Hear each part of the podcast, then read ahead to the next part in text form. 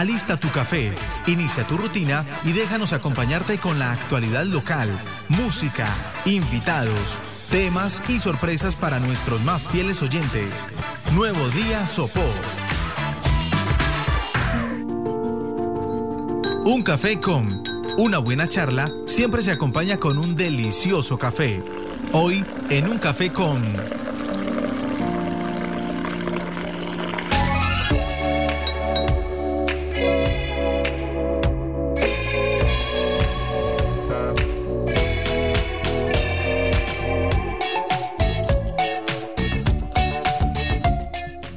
9.42, 9.42 de la mañana. Muy buenos días a todos nuestros fieles oyentes de Nuevo Día Sopó. Como siempre, todos los martes, invitados eh, cada 15 días de la Comisaría de Familia. En esta oportunidad nos acompaña la psicóloga Diana Maldonado. Ella hace parte del equipo de trabajo de nuestra Comisaría de Familia. Así que, eh, doctora Diana, muy buenos días. Bienvenida a Sopó FM. Pues doctora, bienvenida a Sopo FM y pues vamos a hablar acerca de todo lo que tiene que ver con los procesos de verificación de derechos. Comencemos, doctora, por hablar eh, precisamente acerca de qué se entiende por verificación de garantía de derechos. Ustedes, desde como tal su oficina, ¿cómo lo, lo manejan y qué se estudia a través de esta verificación? Ok, muchas gracias. Bueno, pues empecemos por contarles eh, qué son los derechos. Los derechos ah, hacen referencia pues a un conjunto de normas jurídicas que protegen a las personas, ¿cierto? En el caso de, los derechos de la infancia, estos son irrenunciables, por lo que nadie puede vulnerarlos o desconocerlos bajo ningún tipo de circunstancia. Entonces, desde la Comisaría de Familia, donde efectivamente tenemos que garantizar y proteger los derechos de los niños, las niñas y los adolescentes, adelantamos este proceso eh, que de acuerdo pues a la ley, al artículo 52 de la ley 1098 de 2006, se debe realizar en los procesos que se adelanten eh, en el despacho. La verificación de los derechos eh, es una serie de procedimientos tendientes a garantizar el cumplimiento de cada uno de los derechos de los niños, las niñas y los adolescentes que acuden por diferentes situaciones a la comisaría de familia. Así es, eh, doctora Maldonado. Bueno, un tema muy importante para que lo tengamos muy presente. Y bueno, ¿quién o qué institución es la que debe realizar este tema de verificación de derechos?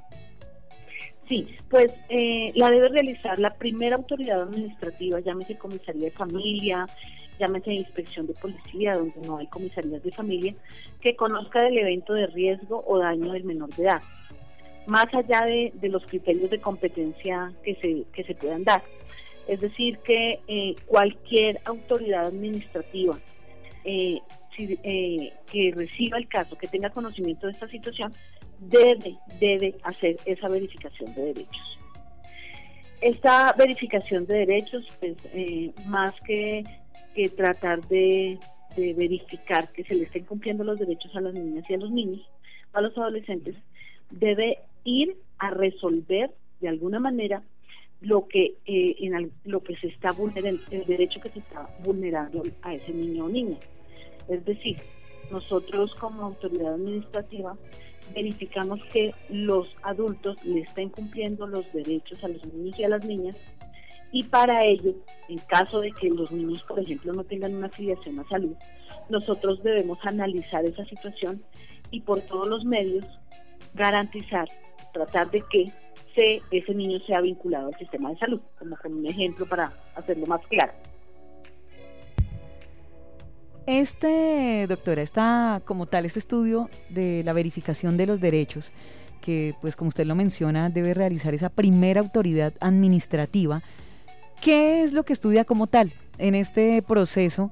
Eh, ¿Qué se viene a revisar? ¿Qué documentación o qué es lo que como tal revisan esa primera autoridad eh, para la verificación de estos derechos?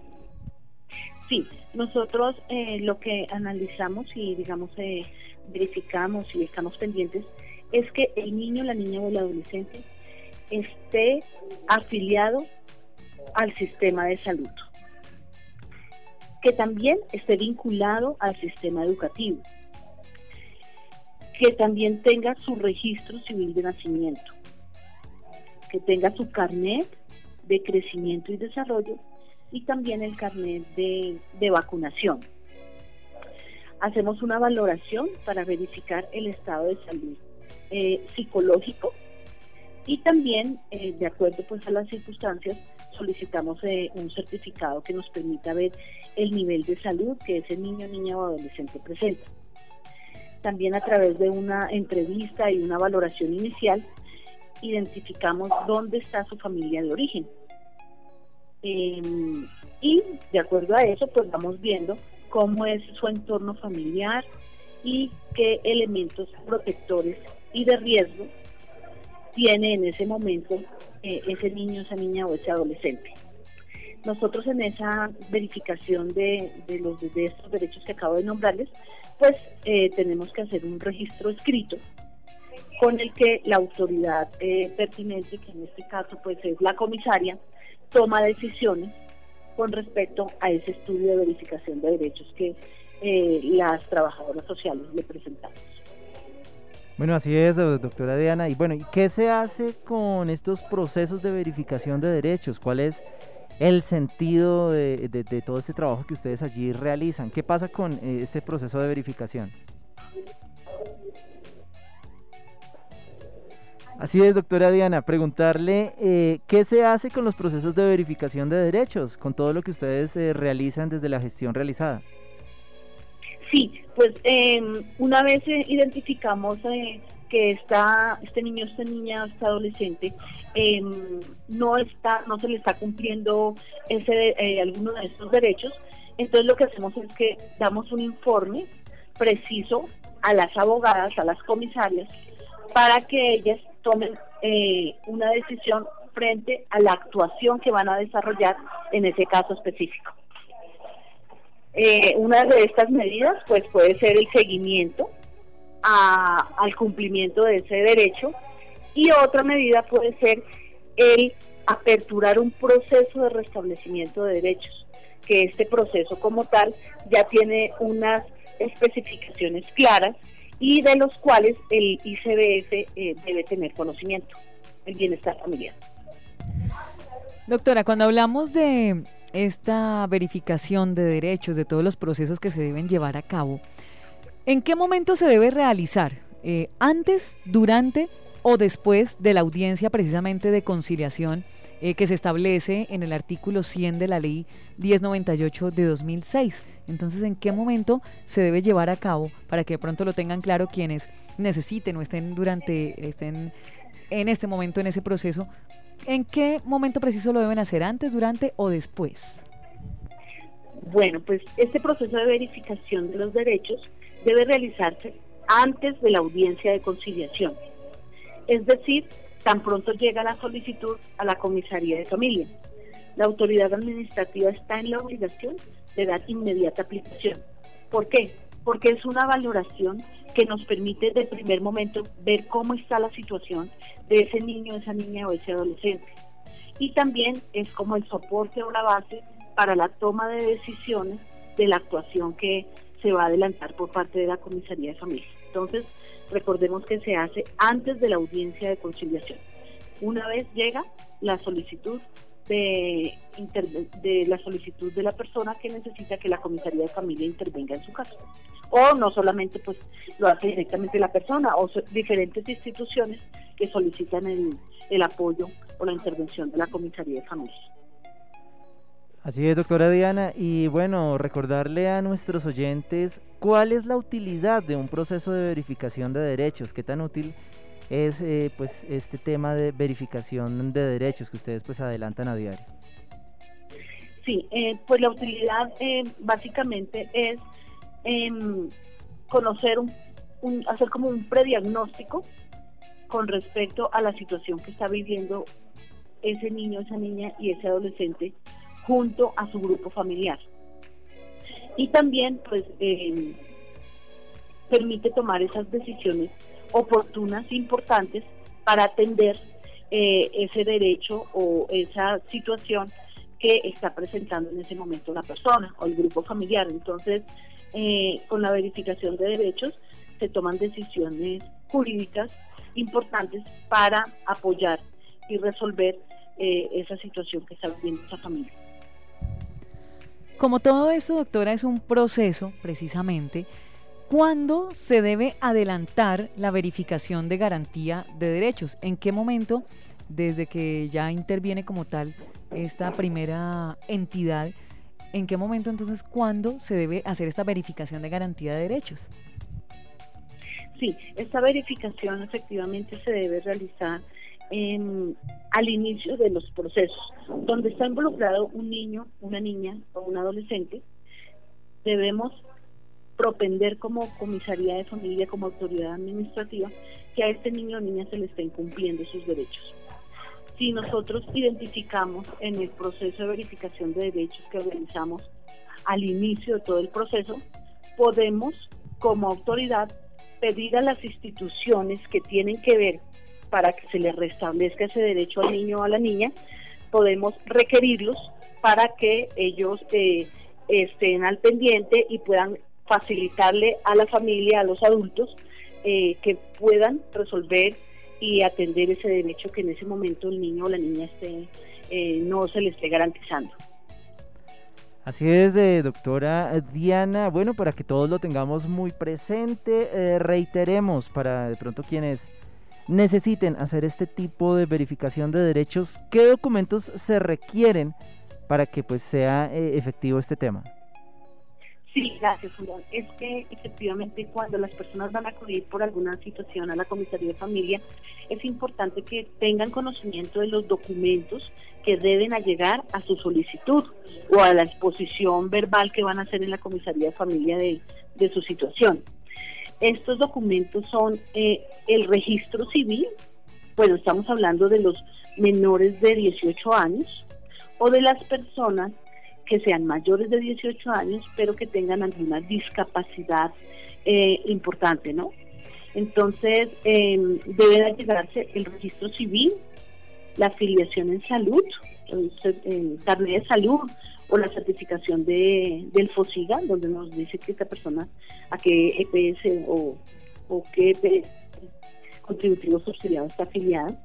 Deben garantizarnos también una a llegar también una certificación educativa, permite ver que el niño, la niña o el adolescente están vinculados al sector educativo. Eh, el carnet de crecimiento y desarrollo, eh, este lo solicitamos cuando los niños son eh, menores de 10 años.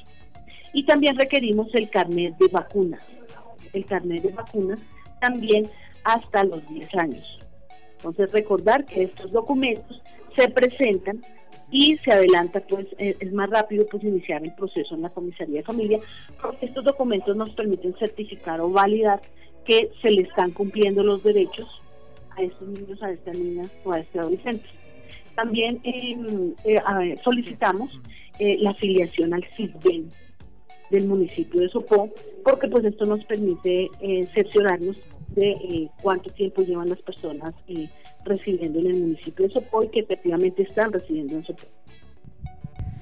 Doctora, ya para finalizar, de pronto recordar a quiénes como tal es que se les lleva a cabo este proceso de verificación de derechos para todos aquellos que están en la señal de los 95.6 de Sopo FM, para que tengan claro a quién es que se le hace como tal esta verificación de derechos. Sí, se adelanta con los niños, las niñas, los adolescentes, las personas mayores de 18 años con discapacidad mental absoluta o la madre gestante o lactante. Estas personas que solicitan el apoyo de la comisaría de familia o que alguna institución pide a la comisaría de familia que intervenga con las personas que acabo de nombrar, niña, niña, adolescente, persona mayor personas con discapacidad mental absoluta o la madre gestante o lactante, a ellos se les adelanta proceso de verificación de derechos. Por lo tanto, deben llegar estos documentos. Si las personas efectivamente cuando solicitan el servicio no lo traen, pues entonces nosotros empezamos a requerirles estos documentos para diligenciar el formato respectivo y presentar el informe a las comisarias. Bueno, perfecto, doctora Diana Maldonado, pues muchísimas gracias por su tiempo. Ahí tuve un, un, un lapsus. La, la doctora es trabajadora social, ¿cierto? Bueno, muchísimas gracias, doctora Diana Maldonado, quien hace parte del equipo de trabajo de la Comisaría de Familia. Muchísimas gracias por su tiempo y bueno, ya de esta manera eh, pues nos despedimos eh, por este año de toda la gestión que adelanta la Comisaría de Familia. Así que, eh, bueno, pues doctora Diana, si de pronto usted quiere enviar un saludito especial a toda la comunidad soposeña por parte de la comisaría, ya que, pues por lo que queda del año ya no nos volveremos a encontrar. Ok, Julián. No, nada, nuevamente pues agradecer a la administración municipal en cabeza del doctor Miguel Alejandro Rico por brindar estos espacios tan importantes para nosotros como comisaría que nos permite, como decía al principio, eh, socializar lo que hacemos, contar lo que hacemos y sobre todo eh, pues que las personas conozcan cómo acceder a los servicios para que las eh, situaciones pues sean más um, más fáciles y que también pues se pueda prestar un servicio de una manera más oportuna. Por lo pronto desearles a todas las familias oposeñas eh, una muy, muy feliz Navidad, eh, un muy próspero año, em, que ojalá efectivamente todos podamos renovarnos y crecer como personas a partir de esta situación que se nos ha presentado en este año 2020 y que pues eh, estamos atentos y prestos a, servir en la comisaría familia.